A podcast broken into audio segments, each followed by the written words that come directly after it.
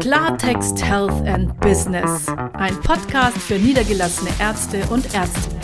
Vom Hamsterrad hin zu einem erfolgreichen und erfüllenden Praxisbusiness. Ich bin Daniela Wiesner, spreche Klartext und bringe Praxiserfolg auf den Punkt. Herzlich willkommen zu einer neuen Ausgabe von Klartext Health and Business. Und heute habe ich ein ganz besonderes Thema vorbereitet, denn heute habe ich einen Gast, den wunderbaren Stefan Seibel. Gemeinsam wollen wir über das große neue Google-Update sprechen. Ja, Google hat ja immer so seinen Algorithmus und alle sind gespannt, wie funktioniert das, was wird neu sein. Und der Stefan Seibel ist nicht nur zertifizierter Google-Partner, sondern auch Dozent für Online-Marketing und vor allen Dingen ist er aus meiner Sicht einer der führenden SEO-Optimierer und Online-Marketing-Spezialisten in Deutschland. Ja, da lachst du schon im Hintergrund, aber ich habe lange mich mit diesem Thema beschäftigt. Ich habe viele Menschen getroffen, die zu diesem Thema ihre Expertise verkaufen. Stefan Seibel ist mein absoluter Favorit und darum bin ich jetzt wahnsinnig froh, mich mit ihm zu unterhalten. Hallo Stefan. Hallo liebe Daniela, ich danke dir für die Einladung und natürlich die Vorschusslorbeeren. Ja. Es geht ja runter wie Öl. Das ist ein guter Start ins Wochenende für mich. Das finde ich auch, lieber Stefan. Du. Jetzt erzähl uns doch mal was. Was ist denn überhaupt mit dem Google Update? Was hat es denn damit auf sich? Ich habe tatsächlich selbst noch gar nicht so viel davon gehört. Ja, man, man, man, schnappt es ja immer mal wieder auf und es geht ja auch durch die Presse oder in der SEO-Szene. Es wird jetzt gerade über das große Google-Update gesprochen, was im Mai kommen wird.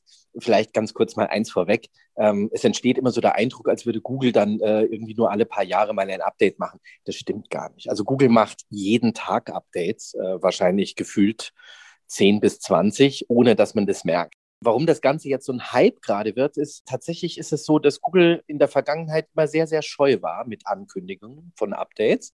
Und äh, immer dann, wenn Google etwas ankündigt, weiß man schon, ui, da ist was im Busch, da kommt wahrscheinlich was Größeres. Und genauso ist es mit dem sogenannten Core Web Vitals Update, wie es so schön heißt, Neudeutsch, was jetzt im Mai ausgespielt wird. Und das wird sehr wahrscheinlich schon gravierende Auswirkungen auf die ganzen Google-Rankings haben, äh, aller Branchen und aller Themen. Deswegen sind da alle sehr gespannt und deswegen ist das jetzt momentan auch in aller Munde. Das wäre jetzt überhaupt meine Frage gewesen. Ich meine, Update klingt immer so, Webseiten-Update, alles muss man updaten. Aber was bedeutet eigentlich so ein Update? Also was hat das überhaupt für eine Relevanz, wenn ich jetzt eine Webseite habe? Ich bin jetzt ein Arzt, ich habe meine Arztpraxis, ich habe meine Webseite und die habe ich schon, was weiß ich, drei, vier Jahre, die ist wundervoll. Ja. So, und jetzt kommt das Update. Was bedeutet das für mich jetzt?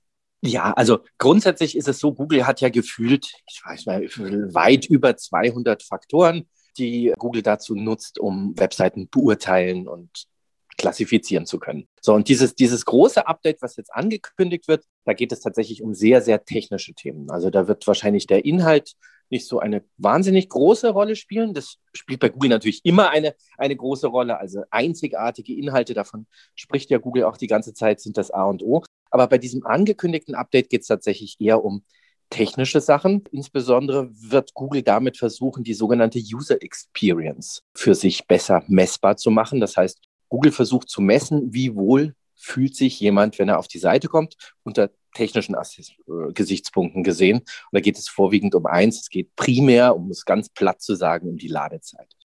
Also diese sogenannten Core Web Vitals bestehen eigentlich aus, aus drei großen Säulen, wo Google wirklich versucht, äh, diese, diese technischen Performance-Themen beleuchtet.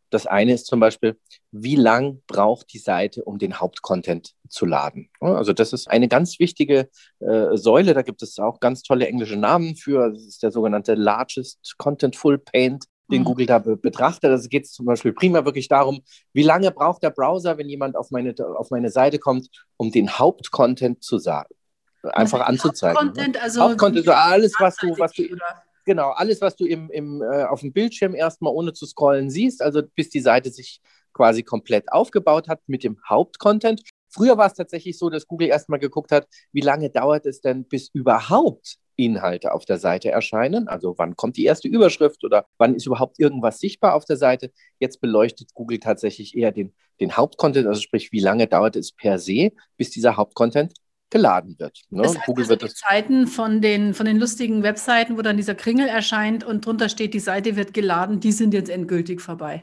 Naja, also kann man so per se jetzt nicht sagen, dass die vorbei sind. Ne? Es ist diese, diese Core Web Vitals, das wird, das wird ein Ranking-Kriterium sein. Keiner weiß natürlich, wie stark das jetzt bei Google gewichtet wird. Aber man kann tatsächlich sagen, wenn eine Seite ein paar Jahre auf dem Buckel hat. Also in, ne, in der Regel ist es tatsächlich diese technischen Themen, die entwickeln sich ja immer weiter. Das heißt, wenn eine Seite irgendwie fünf, sechs, sieben Sekunden braucht zum Laden, die, wird, die werden es in Zukunft schwerer haben, einfach bessere Google-Rankings zu bekommen. Ne? Also Google belohnt quasi die Seiten, die diese technischen Metriken erfüllen und bestraft so ein bisschen die, die da halt technisch noch hinter, hinterher liegen. Und was mache ich jetzt, wenn ich, meine Seite ist jetzt, was weiß ich, ein paar Jahre alt und die sieht immer noch gut aus und die ist auch ganz toll. Wie kann ich das jetzt überhaupt rausfinden, ob meine Seite jetzt diesen Kriterien entspricht und was kann ich dann machen? So grundsätzlich Genau, also es, es, es kommt immer so ein bisschen drauf an, wie, wie technikaffin ich selber bin, ja, und inwieweit ich mich äh, äh, damit befassen will und in diese Materie einsteigen will. Also es gibt natürlich schon Tools im Internet, wie beispielsweise das sogenannte PageSpeed Insights äh, von Google. Das ist ein Tool, da kann ich einfach meine, meine URL, meine Domain eingeben und Google beleuchtet mir dann den sogenannten Page Speed, also es ist ein Wert von 0 bis 100 auf einer Skala, äh, wobei 0 das schlechteste und 100 das beste ist. Da kann ich schon mal so einen groben, so einen groben Indiz dafür bekommen, was auf meiner Seite schnell lädt oder weniger schnell lädt. Man muss fairerweise sagen, dass diese ganzen technischen Dinge, die sind teilweise so ähm, kompliziert und auch so anspruchsvoll, dass dieses Update, ähm, ja, also ich glaube, das wird das Anspruchsvollste, was, was die Technik betrifft, diesem, diesem Update Genüge zu werden. Ich werde wahrscheinlich selber an meiner Seite, wenn ich keine Programmierkenntnisse habe, wahrscheinlich gar nichts groß machen können. Also ich werde immer darauf angewiesen sein, dass meine Agentur oder mein Webdesigner, also derjenige, der die Seite betreut, vielleicht auch mein Hoster, da mir hilft und unter die Arme greift, um diesen Metriken gerecht zu werden das ist das Spannende an der Sache, weil ich sehe, es, ist, es wird definitiv nicht damit getan sein, zu sagen, ah ja, ich habe zum Beispiel meine Seite basiert auf Joomla oder meine Seite basiert auf WordPress. Da gibt es dann irgendwie ein Plugin, das muss ich nur installieren oder aufs Knöpfchen drücken. Ähm, das wird definitiv nicht machbar sein. Ne? Jede Seite ist, ist individuell und teilweise sehr komplex aufgebaut. Darum, wie viel, wie viel Code wird im Hintergrund geladen, an welcher Stelle wird der Code geladen, ist bestimmter Code überhaupt nötig oder nicht. Also als Nicht-Programmierer, glaube ich, tue ich mich da sehr schwer, ähm, was zu optimieren. Das heißt, das dass, dass diese, diese Seiten, die so üblicherweise von den, von den äh, Webseiten Anbietern so hergestellt werden, also die schon auf einem Template beruhen, die auch schon vielleicht auf einem vorgegebenen Design beruhen und da viel viel Code und viel Ladeinhalt mitbringen, dass die ist wahrscheinlich in Zukunft, äh, das ist nicht mehr die, die, die erste Wahl, für die man sich entscheiden sollte. Äh, ja, das ist eine tolle Frage. Kann man wie so vieles im SEO-Bereich immer mit Jein beantworten. Mhm. Denn also äh, Fakt ist ja, ist ja wirklich, dass ähm, eine Vielzahl von Webseiten, also heute auch bei Webagenturen, die, die greifen auf Templates, also auf Baukastensysteme zurück. Es gibt ja auch ganz tolle Baukastensystemanbieter mittlerweile auf dem Markt, mit dem ich mir wirklich ansprechende, wirklich optisch ganz tolle Seiten selber bauen kann. Was würdest du da Denn, empfehlen, wenn wir schon dabei sind? Oh, ich kann jetzt hier keine, keine, keine Werbung machen für irgendwas. Also es kommt jetzt wirklich immer darauf an, welches Content-Management-System äh, ich nutze für, für WordPress beispielsweise. Avada. Ich, ich finde Avada ganz gut. Was, was hältst du davon? Genau, also Avada ist ein ganz, ganz großes Template, ein ganz weit verbreitetes Template für WordPress. Das bringt wahnsinnig viele Funktionen mit, aber das kann man vielleicht am, am, Beispiel von diesem Theme ganz gut sagen. Dieses Theme ist natürlich ganz toll, weil ich ganz viele Möglichkeiten habe mit, mit Animationen, mit Gestaltungselementen. Dieses Theme produziert aber auch eine ganze Menge an Code. Also ne, man muss sich das so vorstellen, äh, ich habe da über 100 Animationen beispielsweise zur Auswahl, wo ich meine Bilder, Texte, Abschnitte äh, animieren kann und die werden alle im Hintergrund geladen. So, wenn ich jetzt beispielsweise so ein fertiges Theme, so ein Template nutze, dann ist das per se nicht schlecht. Ich müsste es dann aber vielleicht nochmal aufbohren oder umprogrammieren oder mit anderen Tools dafür sorgen, dass wirklich nur der Code beispielsweise geladen wird, den ich auch brauche. Ne? Und dass überflüssiger Code äh, meine Seite nicht einfach äh, zu langsam macht, weil einfach überflüssig viele Daten geladen werden. Also man kann per se jetzt nicht sagen, dass, dass äh, Templates schlecht sind.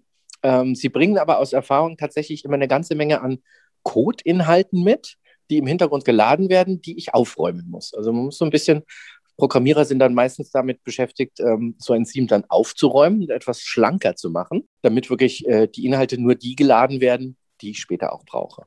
Aber ich bin jetzt auch immer ein großer Freund von Pragmatismus, denn man kann ja alles auf die Spitze treiben. Und wir müssen ja auch sagen, speziell jetzt ein Thema sind natürlich hier die Arztpraxen, aber wir sind, wir dienen ja nicht nur Google. Also irgendwo gibt es ja auch nochmal einen User und es gibt auch äh, natürlich ästhetische Aspekte, die man berücksichtigen will. Also wenn ich jetzt eigentlich so ein nacktes Theme, nenne ich es jetzt mal, oder so eine nackte Grundlage habe, habe ich natürlich auch viele Möglichkeiten, nicht die die Seite vielleicht sehr ansprechend machen. Kann man da so einen Zwischenweg gehen oder muss man sagen, okay, jetzt ist das Google-Update und wir müssen jetzt alle super streng nur noch alles wie, wie Nein, also du, du hast vollkommen recht. Und äh, das ist ja das, was, was Google auch seit Jahren propagiert.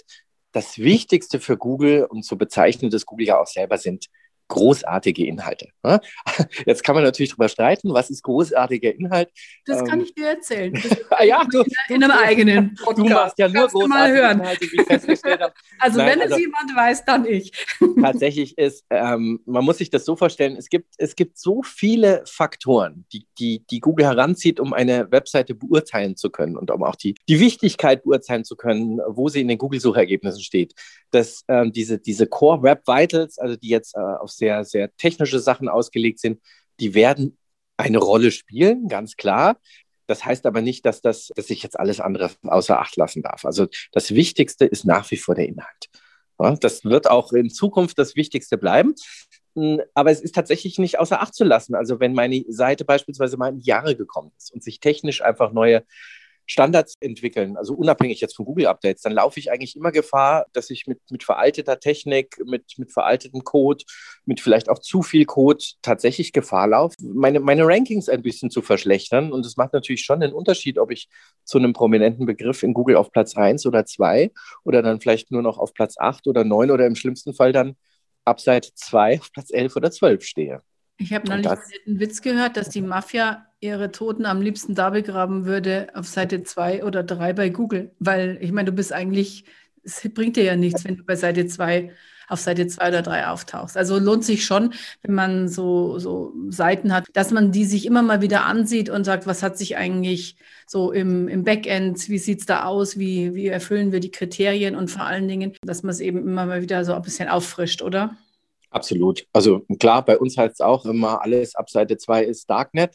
Äh, es stimmt. Also faktisch äh, ist es dann interessant, wenn du in den Top-Google-Ergebnissen erscheinst. Und man kann man es ja auch so ein bisschen vergleichen, äh, wenn du vor 15 Jahren eine Webseite gemacht hast, da hat noch kein Mensch darüber nachgedacht, ist die auf Mobilgeräten darstellbar. Das hat auch kein. Mensch interessiert. Ja, heute sind wir aber an einem ganz anderen Punkt. Also heute sagt Google, wenn eine Webseite nicht mehr auf Mobilgeräten darstellbar ist, wenn sie nicht beispielsweise responsive ist, dann hat das keinen wirklichen Mehrwert mehr für den Nutzer. Google ist ja immer beseelt davon, den, den Mehrwert einer Seite irgendwie auszuzeichnen und ähm, dann verliere ich einfach. Und, und Google hat ja, hat ja kein Ökosystem wie Apple, ne, wo Apple kann zum Beispiel sagen, ja, wir, wir führen neue Richtlinien ein, nach denen du beispielsweise Apps programmieren musst, sonst äh, laufen sie auf den Geräten nicht mehr. Google kann ja Leute nur durch bessere oder schlechtere Google-Rankings belohnen oder bestrafen. Und genauso wird das jetzt auch mit, den, mit diesen Core Web Vitals sein. Das heißt, wenn die Seite langsam lädt, wenn, wenn zu viel Code drin ist. Es, es gibt noch ein paar andere Sachen, die da eine Rolle spielen, ohne dass wir jetzt dazu zu technisch werden. Wenn sich, wenn sich Inhalte, äh, während die Seite lädt, noch zu sehr verschieben, beispielsweise. Also nehmen wir an, der Nutzer liest bereits einen Text und dann laden sich auf einmal noch irgendwelche Banner nach und der Text verschiebt sich. All das wird von Google gemessen und dann bewertet. Und, und je nachdem, wie gut oder wie schlecht meine Webseite vom Code aufgestellt ist, desto mehr werde ich dann im Zweifel belohnt. Jetzt muss man fairerweise sagen, es gibt ja, gibt ja grob Schätzungen, dass wahrscheinlich nur, ich würde jetzt auch im Baushaus sagen, 20, 25 Prozent aller Webseiten, die, die es gibt, diese Kriterien auch, auch ähm, sehr gut erfüllen. Also ähm, das wird tatsächlich eine ganze Menge Arbeit für ganz viele Webseitenbetreiber werden, da in Zukunft nachzulegen und aufzurüsten. Ja, ich meine, das ist genau der Punkt, wo man einfach auch den Aufwand und das Ergebnis und den Vorteil dann einfach für sich prüfen muss. Also ich glaube, da kann man jetzt nicht blindwürdig, äh, blindwürdig losrennen und sagen, muss jetzt alles optimiert werden für Google, aber am Ende darf man es einfach nicht aus, aus den Augen lassen. Man muss es beachten. Also in, in der Regel, ich meine, ich sehe das ja selber auch in unserem Kundenkreis, also gerade jetzt bei, bei Beispiel jetzt bei, bei Ärzten, Du kümmerst dich ja als Arzt primär dann vielleicht eher um den Inhalt deiner Webseite, vielleicht noch so ein bisschen ums, ums äh, Layout, aber in der Regel machst du ja technisch selber nichts an der Seite. Du hast in der Regel eine Agentur oder einen Webdesigner, der das für dich macht und du musst, kann. Wenn er es dann kann. Und das ist natürlich auch eine ganz schwierige Nummer. Du kannst es selber ja gar nicht beurteilen. Also wenn du heute zu einer Webagentur gehst, die machen ja alle Werbung damit. Natürlich können wir SEO und natürlich können wir das super programmieren es braucht, glaube ich, schon ein gewisses Vertrauensverhältnis zu deiner betreuenden Agentur. Einfach auch, um mit denen ganz offen zu reden und sagen, hier, passt mal auf, ich habe gehört, da kommt ein tolles neues Google-Update. Ist denn meine Seite gewappnet? Ja, also wie sieht es denn aus? Habt ihr da irgendwelche Infos? Gibt es da Verbesserungsmöglichkeiten? Noch besser wäre natürlich, wenn die Agentur proaktiv auf dich kommt und sagt, hier, pass mal auf, hast du vielleicht schon gehört, im Mai großes Google-Update angesagt, kommt ja nicht so oft vor. Mach dir mal keine Sorgen, haben wir alles im Griff, weil wir kümmern uns technisch drum. Die meisten können es einfach daran ja merken, wie gut sie gefunden werden. Also das ist ja mal das einfachste Kriterium, wenn das alles gut passt.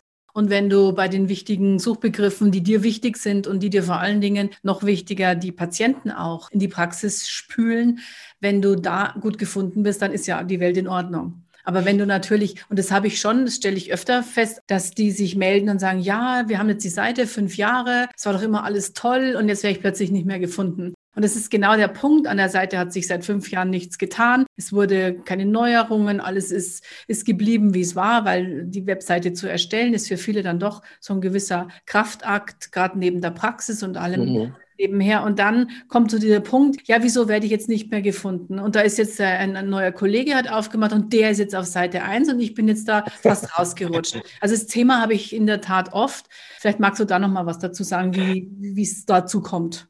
Also das ist natürlich eigentlich so der Klassiker. Ne? Meistens kümmert man sich jetzt ja gar nicht drum. Also wenn man Glück hat, hat man vielleicht noch eine betreuende Agentur, die sich äh, auch im, im SEO-Bereich um einen kümmert, die vielleicht mit, mit, mit Reportings dich als Kunden versorgt, wo du einfach jede Woche, jeden Monat siehst, ah, da und da stehe ich, so und so werde ich gefunden, da hat sich was verbessert, da hat sich was verschlechtert. Im Praxisfall kommt es auch bei uns ganz häufig vor, dass potenzielle Kunden bei uns aufschlagen und sagen, Mensch, also ich habe hier, keine Ahnung, meinen Online-Shop und das war eigentlich super.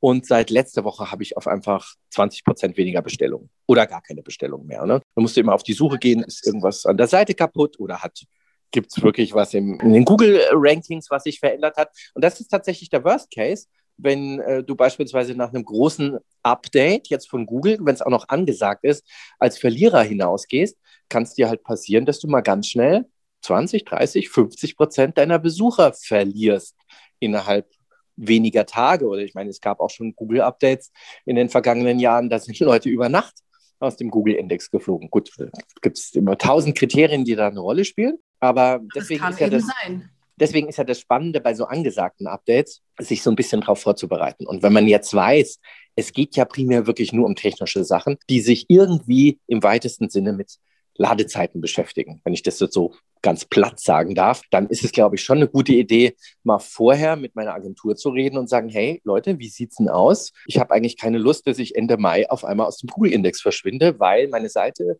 zehn Jahre alt ist, ähm, nicht optimiert ist, keine Ahnung, 20 Sekunden zum Laden braucht und so weiter.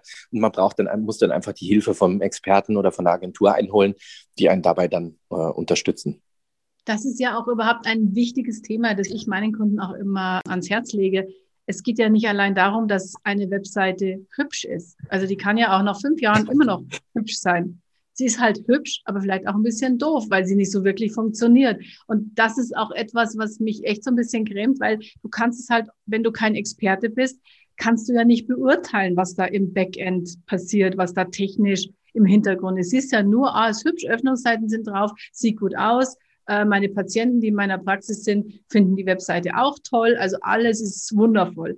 Aber es denkt natürlich keiner an die Patienten, die da draußen rumlaufen und die vielleicht einen Arzt suchen, aber die Webseite gar nicht finden, also auch nicht wissen, dass da ein guter Arzt wäre. Oder eben jetzt hier wie mit diesem Update, das du uns ja so schön erklärt hast. Also immer mal ein bisschen auch in den Hintergrund schauen, sich die technischen Dinge erklären lassen oder zumindest einfach mal bei Google sich selber zum Ego-Googler werden und um zu wissen, wo man überhaupt so steht.